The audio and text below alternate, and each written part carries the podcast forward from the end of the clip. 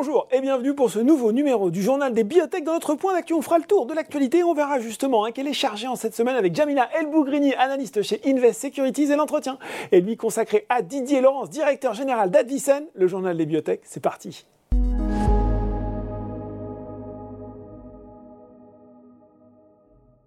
Et je reçois pour ce point d'actualité Jamila Elbougrini, analyste biotech chez Invest Securities. Bonjour Jamila. Bon, une semaine où il se passe pas mal de choses. On va vraiment commenter euh, l'actualité récente et moins récente, mais on va commencer justement par une, nouvelle qui, est, tombée cette semaine, euh, plutôt une mauvaise nouvelle pour Gensight, avec l'annonce d'un retard euh, sur un problème qui est, déjà là depuis un petit moment et qui remet en lumière finalement quelque chose d'assez critique pour les biotech, dont on ne parle sans doute pas assez, c'est le manufacturing, puisque voilà, Gensight a des problèmes dans la production de ces lots de thérapie génique. Encore de communiquer sur le sujet. Absolument, effectivement, mauvaise nouvelle pour Gensight qui annonce euh, un nouveau décalage dans son calendrier et qui est mm. effectivement imputable à un, nouveau problème dans le manufacturing. Alors, nouveau problème, pas vraiment, parce qu'effectivement, il était annoncé euh, précédemment qu'il y avait déjà eu des problèmes. Donc, on avait initialement incriminé les filtres et finalement, il s'avérait que ça n'était pas les filtres qui avaient été changés, mais euh, c'était bien un problème d'exécution dans dans la deuxième partie euh, de, des étapes du process en fait de fabrication. Donc la partie upstream, euh, elle n'est pas concernée. Donc la partie upstream, c'est vraiment la partie de fabrication à proprement parler, c'est-à-dire que euh, les cellules en fait sont incubées pour après avoir été infectées par le, vecteur viral pour pouvoir produire le mmh. virus, donc mmh. qui va être de vecteur pour la thérapie génique.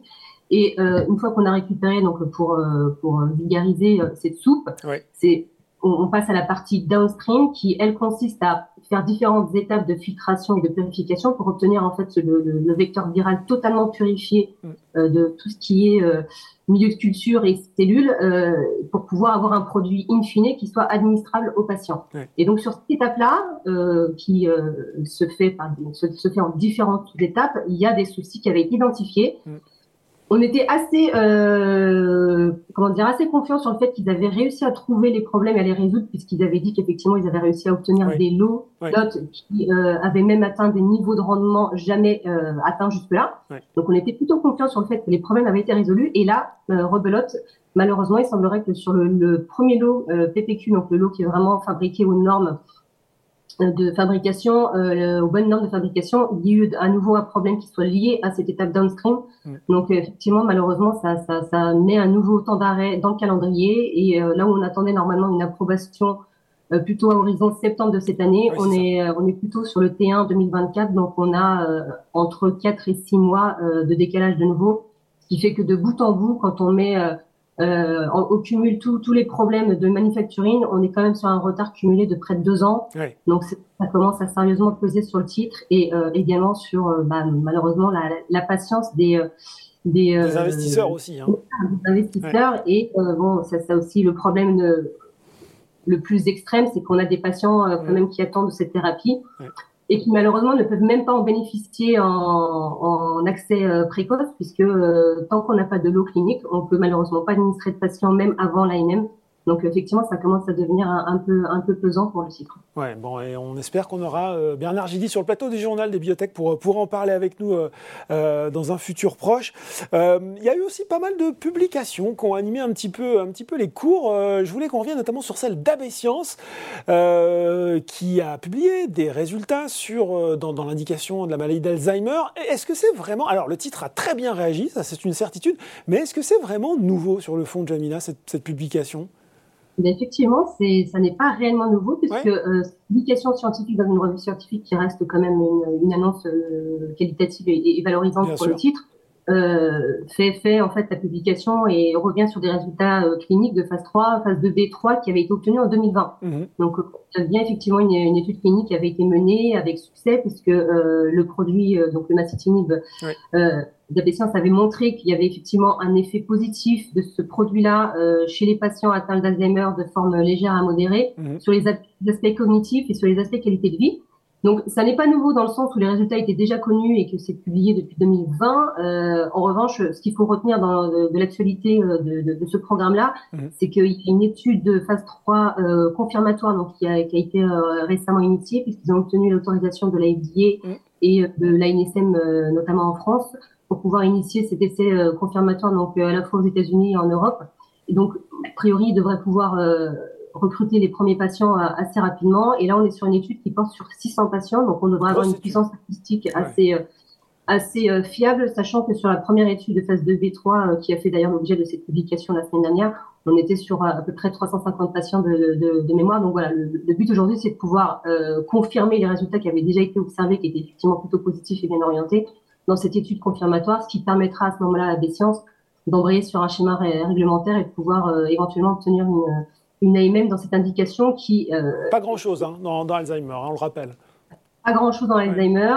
Et il se trouve qu'effectivement, en ce moment, on en parle beaucoup, puisqu'il y a, euh, pour faire un peu la lecture transversale, mm. il y a le sujet avec euh, Biogene et, et Isaac qui ont réussi à obtenir des, résultats assez intéressants avec leur produit Lekinbi, qui lui, à, à, l'inverse du produit de, de, de, parce qu'on est sur des mécanismes d'action totalement différents, mm. le euh, vise la cause de la maladie, donc à savoir la, l'accumulation des plaques amyloïdes. Et là, sur, euh, sur ce produit-là, en fait, ils ont obtenu des résultats assez intéressants et des, des, résultats qui n'ont jamais été égalés jusque-là, parce qu'ils ont réussi à démontrer une, une réduction de 27% du, de, de la régression cognitive. Donc, ce qui est assez euh, impressionnant. Et euh, le point différenciant aussi, c'est qu'ils ont réussi à démontrer que non seulement ce produit-là euh, réussissait à réduire le niveau de plaques amyloïdes, mais qu'il augmentait également le taux de la bonne protéine, ce qui euh, expliquerait en partie ces beaux résultats. Alors que sur AB on a des effets qui sont positifs aussi sur, euh, sur l'aspect cognitif, mmh. mais on ne traite pas la cause, on traite les symptômes, et là on est sur un, un potentiel qui est plutôt de l'ordre de la régulation immunitaire et notamment la la neurotoxicité qui serait induite par, euh, par une espèce d'environnement entretenu par le système immunitaire avec, euh, avec l'inflammation, qui serait euh, contrée par leurs produits, qui permettrait du coup de transformer cette neurotoxicité en neuroprotection. Et donc, ça pourrait expliquer aussi qu'ils aient des, des résultats assez intéressants dans différentes maladies neurodégénératives.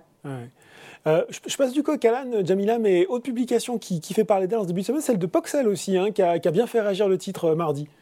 Exactement, effectivement, pour faire le lien sur le fait qu'on ait des publications scientifiques qui euh, reprennent des résultats cliniques qui sont assez connus, qui font bien réagir le titre. Euh, on a aussi le cas de Poxel, qui a publié la semaine dernière euh, des résultats en préclinique, qui avait déjà fait réagir dans le bon sens le titre. Et effectivement, cette semaine, on a aussi des publications de phase 2 dans la NASH qui étaient aussi connues et qui ont également fait très bien réagir le titre.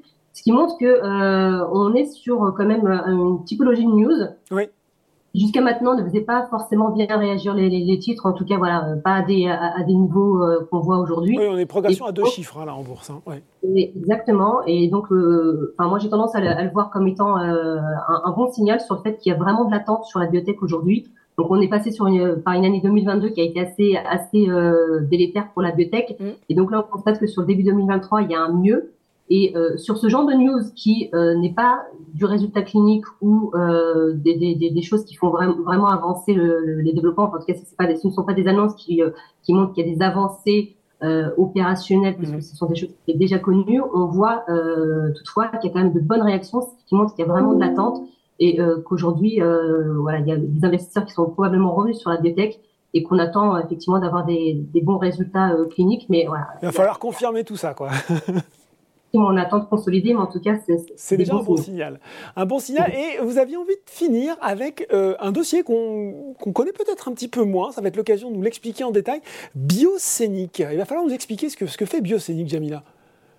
Alors Biocénique, euh, pour faire l'histoire de comment Biocénique se retrouvait en bourse, pour, pour les gens qui ont vu arriver, alors, euh, Biocénique, c'est le résultat de euh, la fusion entre Bone Therapeutics, donc qui faisait euh, la thérapie euh, surtout pour l'os initialement, et ensuite elle, avait shifté sur sur d'autres choses, et euh, d'une société qui n'était pas cotée, qui s'appelait qui s'appelait Medcenic, et qui elle en fait travaille sur des maladies auto-immunes plus particulièrement, et qui travaille avec un produit qui est l'acide trioxyde.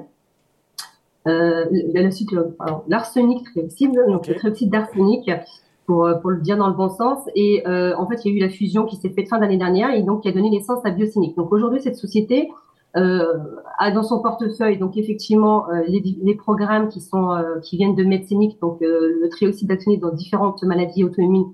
Et en premier lieu, donc le programme le plus avancé qui porte sur les réactions du greffon contre l'autre. Mhm. Et, et puis, ce qui a été hérité de Bonne Thérapeutique, donc à savoir le programme de phase 2B à, l'OB, qui aujourd'hui est toujours en cours et euh, qui euh, adresse surtout donc les, les, les fractures du tibia euh, à risque de, de, de, de enfin, qui, qui, qui, aurait des risques de ne pas consolider correctement. Ouais. Donc euh, sur cette société, il y a quand même du news flow intéressant à, à, à court terme, puisque effectivement sur le programme ALOB, donc euh, qui a été hérité de Bone Therapeutics, c'est le catalyseur euh, le, le, plus, enfin, le, plus proche à court terme, mm-hmm. puisque la société a intégré récemment des nouvelles techniques d'imagerie qui lui permet de bénéficier de deux avantages euh, de façon immédiate. Euh, le premier, c'est que grâce à ces technologies-là, en fait, elle va pouvoir avoir une, une précision de résultats euh, optimisée, et donc ça va lui permettre en fait d'avoir une cohorte moins importante qui était prévue initialement. Donc aujourd'hui, ils vont pouvoir faire une première lecture de données sur 57 patients. Donc ça devrait aller assez vite puisqu'ils sont, ils sont aujourd'hui recrutés. Et donc le deuxième avantage immédiat, c'est que cohorte plus petite signifie des coûts d'études moins importants, donc ils vont devoir, euh, ils vont devoir déverser, en tout cas débourser moins, moins d'argent qu'attendu initialement. Donc ça, c'est euh, les deux avantages immédiats. Et donc mhm. la conséquence directe de tout ça, c'est que du coup, euh, la lecture euh, intermédiaire qui était attendue initialement sur la deuxième partie de l'année a été avancée au deuxième trimestre. Donc ça veut dire que c'est bientôt, c'est tout bientôt. C'est bientôt, donc on a un catalyseur à très court terme. Et euh, ce qu'il faut aussi savoir, c'est que ce programme-là, en fait, avait bénéficié à l'époque de Bonne Thérapeutique d'un financement, enfin, d'un financement par prêt hein, de la part de la BI de 16 millions d'euros, euh, sachant qu'il y avait une première tranche de 8 millions, d'euros qui avait été tirée, donc, euh, enfin, en tout cas, versée immédiatement à la signature. Et donc, il y a 8 millions d'euros qui sont toujours conditionnés. Donc, ils sont probablement pas conditionnés à l'étape intermédiaire, puisque en fait, l'étape intermédiaire n'existait pas au moment de la signature du, du contrat avec la BI, qui a été signé en, en juillet 2021. Cette lecture intermédiaire a été introduite dans le protocole euh, en juillet 2022, donc a priori il n'y a pas de, c'est pas conditionné à ce jalon-là. En tout cas, ça nous rapprocherait du jalon euh, qui lui conditionnerait ce versement-là. Et euh, ce qu'il faut aussi avoir en tête dans le news flow, c'est que du coup, euh, pour tout ce qui vient de, de on a euh, un lancement de phase 3 qui est prévu sur cette année, donc autour de la mi-année, voire tout début du S2. Et euh, il s'agira d'une étude de phase 3, dans, dans, bah, comme je vous l'évoquais, dans le JVHD, donc dans le, la réaction du greffon contre l'autre. Et là, pareil, ça reste un, un, marché qui est relativement peu investi, mmh. donc qui a, un énorme potentiel, sachant que la société euh, investit, euh, en tout cas, euh, explore d'autres indications, notamment le lupus systémique, qui est une maladie qui est pour le coup très peu couverte. Mmh. Et euh, là-dessus, ils avaient montré des résultats assez encourageants et assez jolis, puisqu'ils avaient 75% de répondeurs chez les patients donc sur une petite cohorte certes, mais en tout cas voilà, c'est des, des, résultats qui sont très très encourageants. Et euh, là, on est sur un marché qui est quand même beaucoup plus important que le. Donc, euh, donc on est sur une société effectivement qui a du potentiel euh, à court terme et qui euh, surtout euh, adresse des, des aires thérapeutiques qui sont pas forcément explorées, notamment dans les sociétés qui sont aujourd'hui cotées en bourse chez Euronext. Et eh ben voilà, merci pour ce point très complet. Donc une société à surveiller, en tout cas avec pas mal de news flow à attendre dans les prochains mois, prochaines semaines, c'est Biocénic. Merci beaucoup Jamina pour ce point d'actualité. Avec plaisir, Laurent. Tout de suite, dans journal de bibliothèque, c'est l'interview.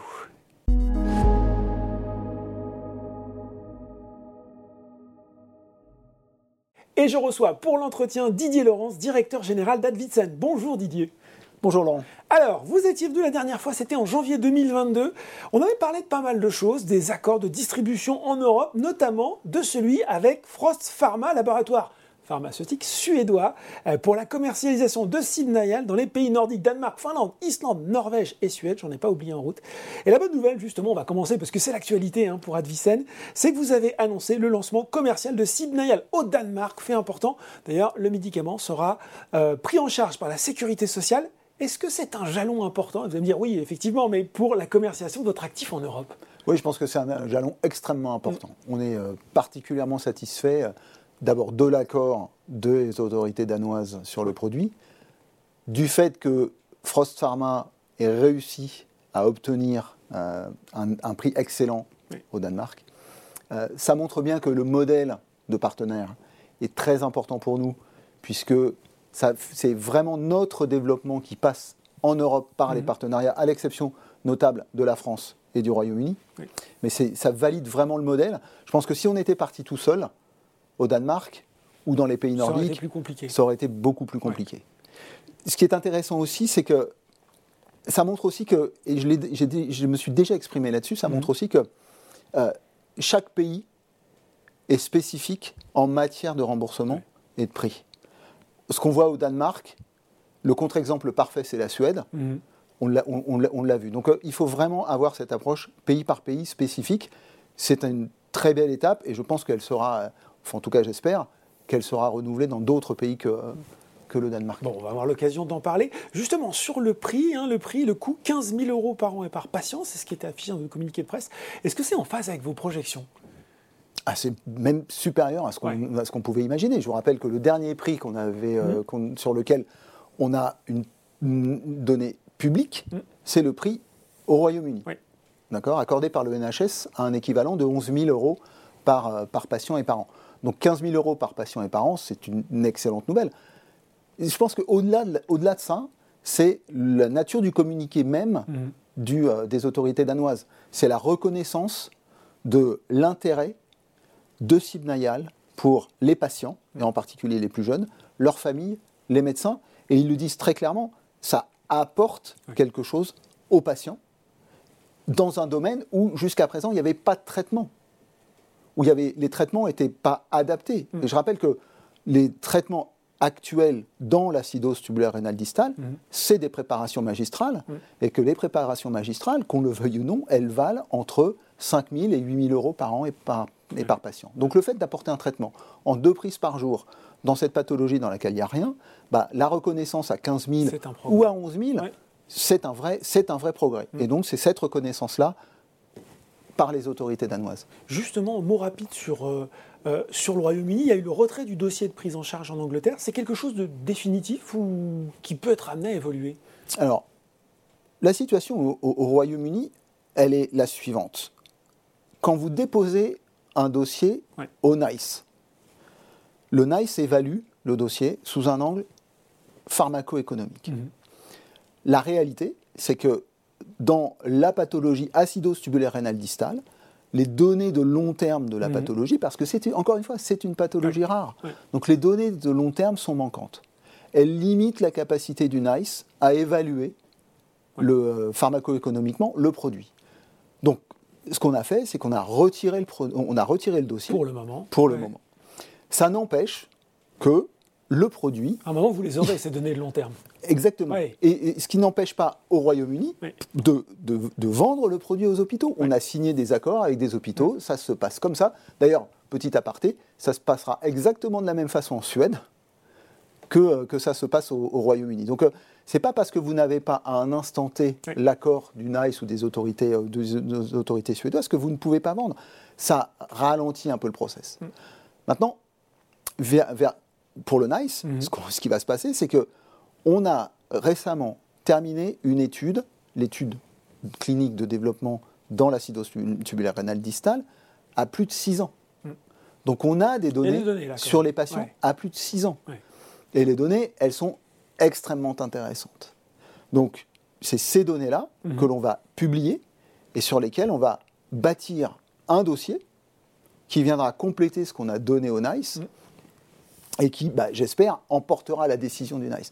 Je tiens quand même à préciser que euh, le NICE rejette quand même 30% D'accord. des demandes, qui- des, des demandes de, prix et de remboursement qui lui sont soumises. Donc, euh, et Sidnayal n'est pas une exception. Bon, parallèlement à ça, on a deux euh, nouveaux accords de distribution qui sont tombés en début d'année, mi-février avec l'italien SPA, donc pour l'Italie, Espagne, Portugal, et fin février avec le néerlandais Avanzanite pour l'Allemagne, l'Autriche, la Suisse, la Grèce. Le maillage européen, il est désormais complet pour Advicen. Alors, euh, voilà, tous les pays sont là, tout est sur étagère. Comment, euh, est-ce que vous avez une idée des, des prochaines commercialisations à venir? Comment tout ça va se séquencer finalement? Parce que j'ai bien retenu que tout ça allait jouer pays par pays, donc est-ce que vous avez déjà une vision un peu globale de ce que ça va donner?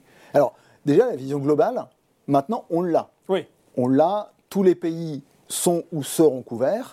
Euh, les accords avec, avec SPA et avec Avenzonite sont très importants parce qu'ils couvrent trois des cinq plus gros marchés européens. hein. On parle de l'Italie, de l'Espagne et de l'Allemagne.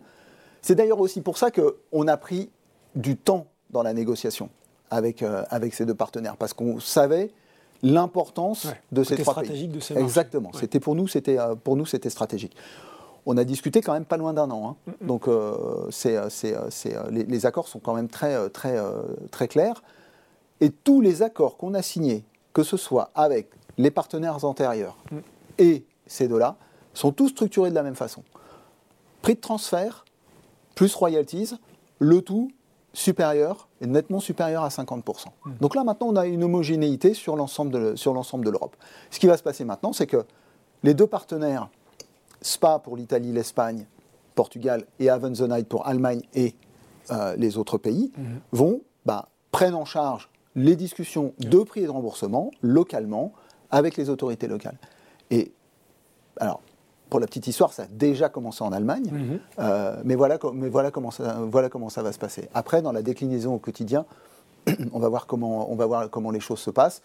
Je suis dans quelques jours à Milan pour euh, le kick-off avec, euh, pour le kick-off avec Spa, mais a priori, si ça se passe comme avec les autres partenaires, il n'y a pas de raison que, que, ça se, que ça se passe mal. Et moi, le, le, plus important pour moi, c'est que Simnayal soit délivré au final aux patients dans des bonnes conditions de remboursement et de prix. Ça veut dire quand même de nouvelles annonces de commercialisation dès cette année?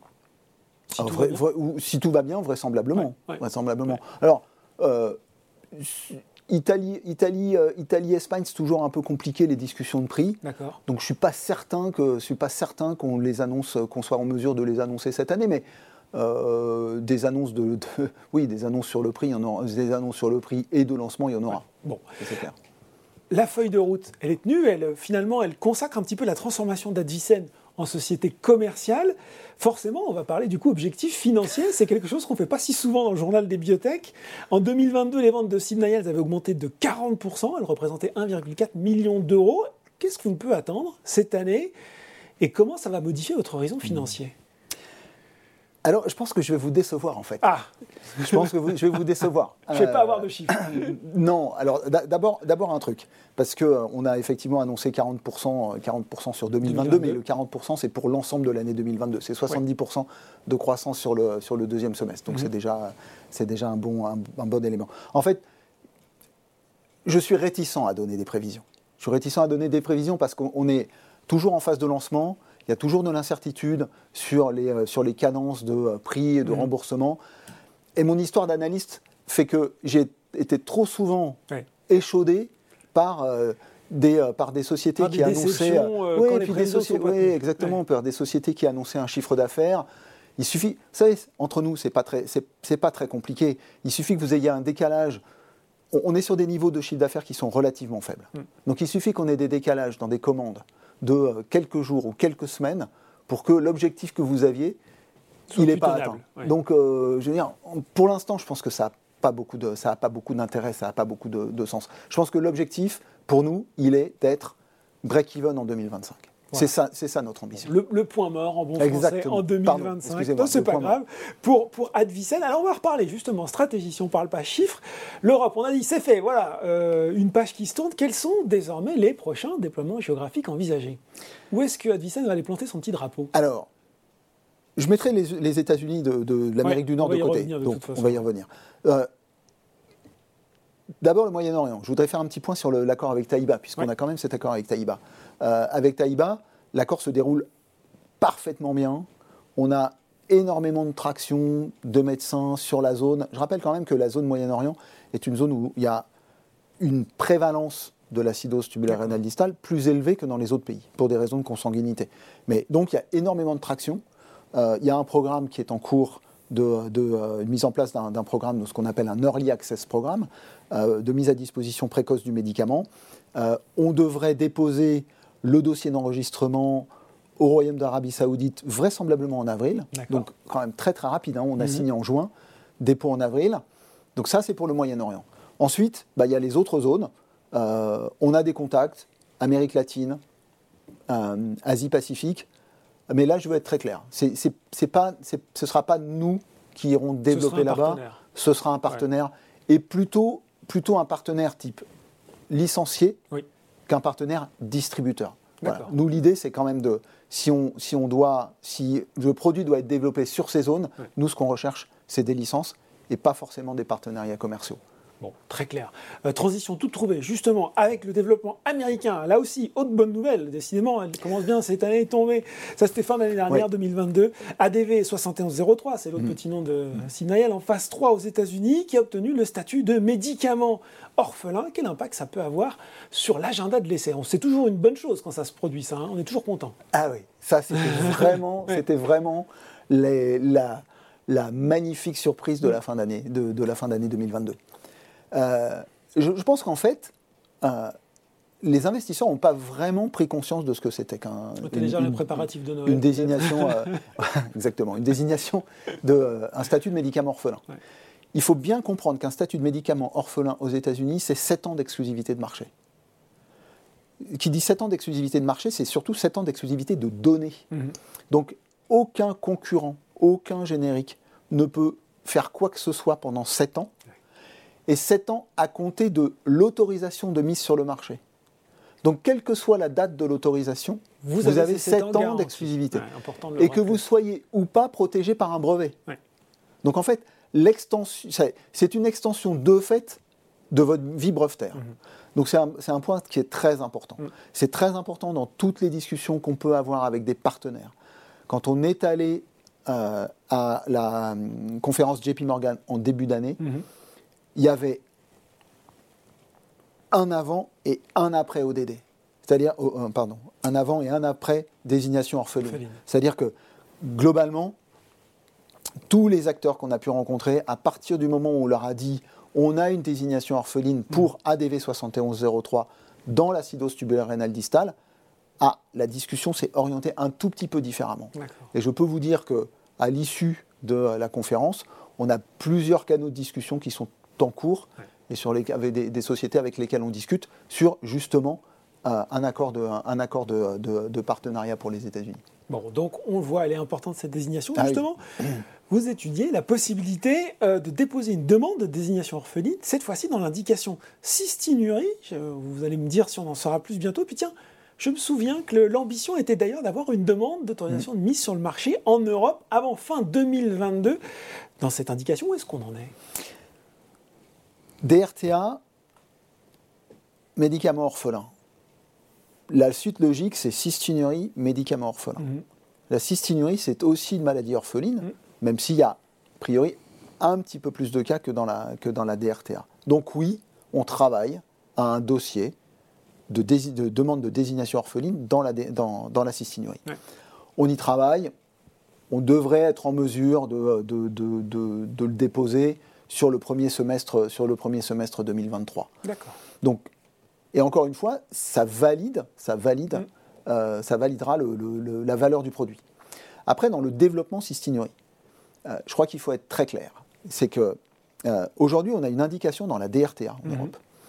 L'indication cystinurie, elle, elle vient compléter cette indication. Mm-hmm. Il y a une logique à bien bien comprendre, bien euh, dessiner les contours d'une étude clinique, non pas seulement pour obtenir une indication, mhm. donc une reconnaissance réglementaire, mais aussi et surtout de voir comment cette indication, elle va impacter, ou elle peut impacter, le prix et le remboursement du produit quand elle va arriver.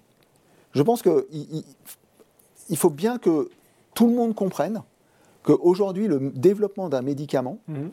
ce n'est pas seulement une visée réglementaire, c'est aussi une, visée, une vision prix et remboursement. Et c'est bien la complémentarité des deux qui fait que le, design de votre étude mhm. doit être le plus, euh, le plus pertinent possible. Ça veut dire, Dylan, que vous vous laissez un peu plus de temps, peut-être, pour voir comment euh, le médicament prend, justement, au niveau européen, euh, avant de lancer cette indication Absolument, absolument. Je veux prendre un petit peu plus de temps. Et puis, il y a un autre élément. C'est que je veux aussi voir comment une même étude pourrait être conduite en Europe et aux États-Unis mhm.